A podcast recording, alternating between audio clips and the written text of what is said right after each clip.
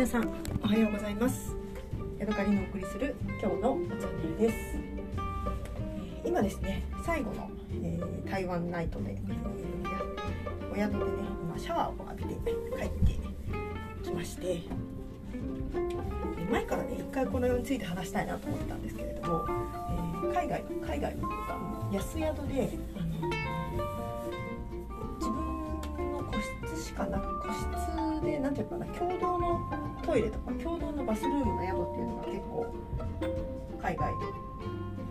多い多いっていうか安宿はあるんですね日本でも多分安い宿だとバックパッカー向けの宿って、えードミトリーでトイレとシャワーまあもちろん共同でみたいな感じだったり個室はあるけど、えトイレとシャワーは共同でみたいな感じのところが多いですね。でそういう宿に泊まった時にですね上手にシャワーを浴びる方法について、えー私がね23ぐらいの時に初めて、海外旅行に一人で行き出してで30歳ぐらいの時に2年2年じゃないな1年半ぐらい、えー海外をブラブラしていてでだから通算で20年は経ってないけど20年近くこうブラブラブラブラ海外のねしかもあの安い宿専門で旅行してきた私が編み出した、えー上手に海外の安い宿でシャワーを浴びる方法についてあのお話ししたいと思います。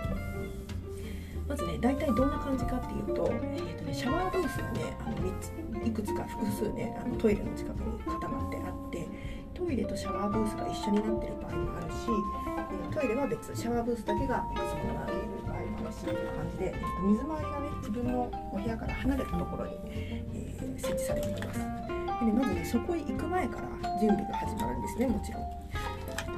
えーっとねシャワーブースに服が脱げるなんていうの脱衣室があればねまだいい方なんですけれどももうなんだろう1メートル四方の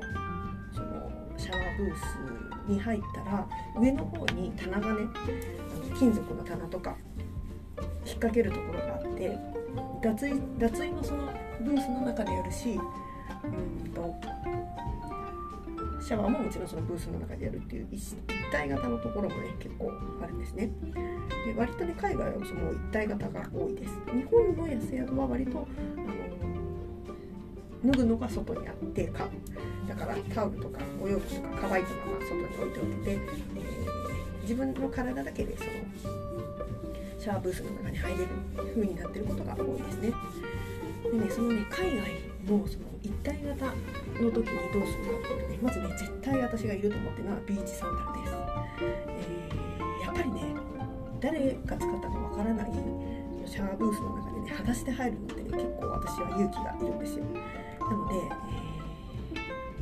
自分の部屋からも B さんを入っていってそのシャワーブースの中までその B さんで直行して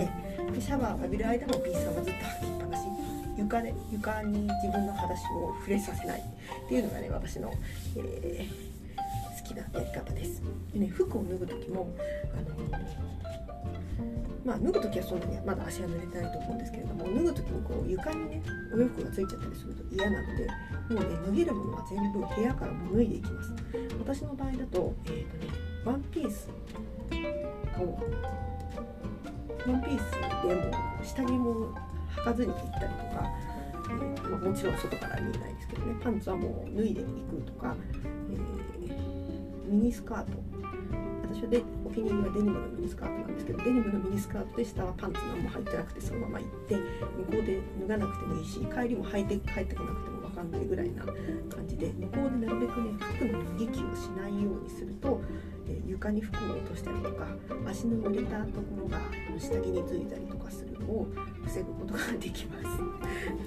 でまあもちろんねその身の危険がある男の人がいっぱいいるような時とかはもちろんしないですけれどもある程度大丈夫だなとか分かる時はもうあの下着をつけずにでも T シャツはうんぷかっとした T シャツとか下半身のスカートだったりワンピースだったり着ていくんですね。なるべく荷物も減らして首に首にというかタオルとそれから石鹸とシャンプーリンスと、えー、メイク落としみたいなそんな必要最低最低限のものと、えーはいえー、タオルとそれからもうその寝る前の服は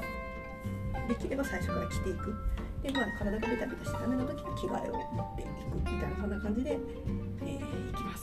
で向こうでシャシャッと脱いで頭の上にある2つに物を置く棚だったりとかあとはなんかあの